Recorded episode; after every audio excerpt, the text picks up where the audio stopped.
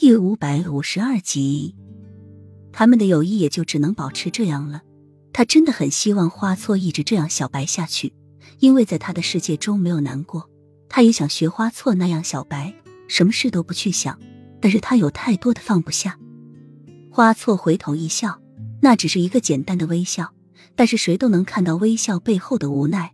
其实他很羡慕齐盛瑞有这个勇气，承受所有事物勇气，而他却一直在逃避着，用小白的方式。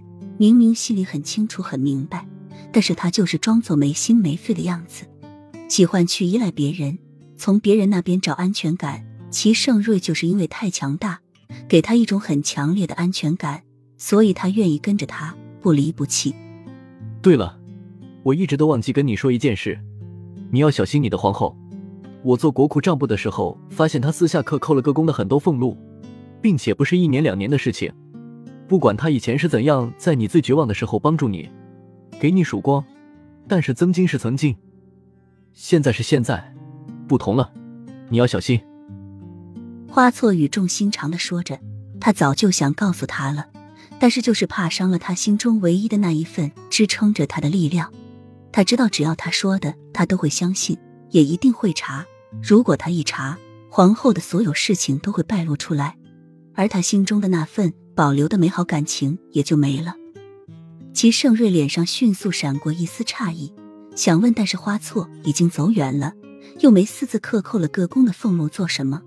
他不应该缺钱用的，而且幼梅也从无乱花钱。那些金银首饰、绸缎云罗都是他赏赐的东西，他也未曾看到他花什么钱。心似乎更痛了起来。他一直都不愿意承认的事实，这次还是被证实了。